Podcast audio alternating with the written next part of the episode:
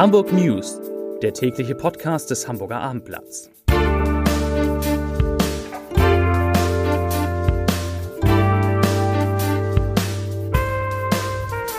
Herzlich willkommen, mein Name ist Achim Leoni und das sind unsere Themen für Sie auf dem Weg in Ihren Feierabend. Die Hamburger Modeikone schlechthin wird heute 80. Klaus-Michael Kühne überlegt angeblich den Elbtower zu retten und die Hamburger Polizei steht vor einer harten Woche. Der Grund? Das anstehende Stadtderby. Geboren in Wesselburen im Kreis Dithmarschen, ihr richtiger Name Heidemarie Gillin Sander, 1968 von Ruta Baum aus ihre Weltkarriere gestartet und heute feiert sie ihren 80. Geburtstag. Jill Sander. Noch immer gilt sie als die erfolgreichste deutsche Modedesignerin. Einfach beeindruckend. Bereits mit 24 hatte sie in Pöseldorf ihre erste Boutique eröffnet. Der Stil ihrer Mode schon damals puristisch, minimalistisch.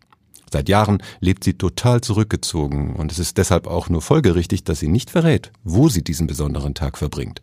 Vielleicht auf Ibiza, wo sie einen ihrer fünf Wohnsitze hat. Das Abendblatt wünscht auf jeden Fall Happy Birthday. Die Never-Ending Story des Elbtowers. Vielleicht gibt es jetzt einen Hoffnungsschimmer, berichtet zumindest das Handelsblatt. Klaus-Michael Kühne macht sich tatsächlich Gedanken, ob und wie er das Bauprojekt übernehmen könnte.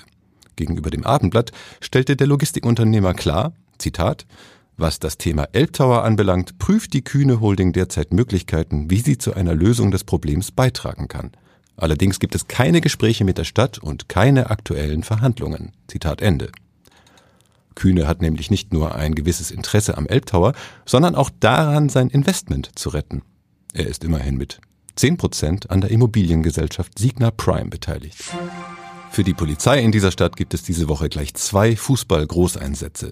Zum einen morgen das Champions League-Spiel zwischen Schachtjör Donetsk und dem FC Royal Antwerpen. Wegen des Kriegs in der Ukraine trägt der Meister des Landes seine internationalen Heimspiele bekanntlich im Volksparkstadion aus. Ein Teil der Antwerpen-Fans gilt als gewaltbereit. Am Freitagabend dann findet das Spiel statt, auf das die ganze Stadt wartet.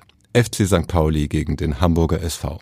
Dieses Spitzenspiel der zweiten Fußball-Bundesliga ist ein Hochrisikospiel, bei dem die Polizei die beiden Fangruppen mit einem Großaufgebot strikt voneinander trennen will.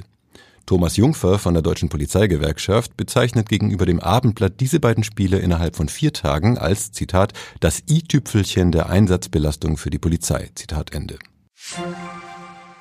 Zum Schluss noch der Hinweis auf unsere Themen, die wir für Sie morgen früh in unserem Hamburg-Podcast Bäcker am Morgen alles, was die Stadt bewegt, vorbereitet haben. Morgen früh ab 6 Uhr steht natürlich die neueste Entwicklung rund um den Elbtower auf dem Programm, sowie die Hintergründe über eine Baustelle in Wentorf, auf der seit Monaten nichts vorangeht. Und das waren die Hamburg News für heute. Vielen Dank fürs Zuhören und bis morgen.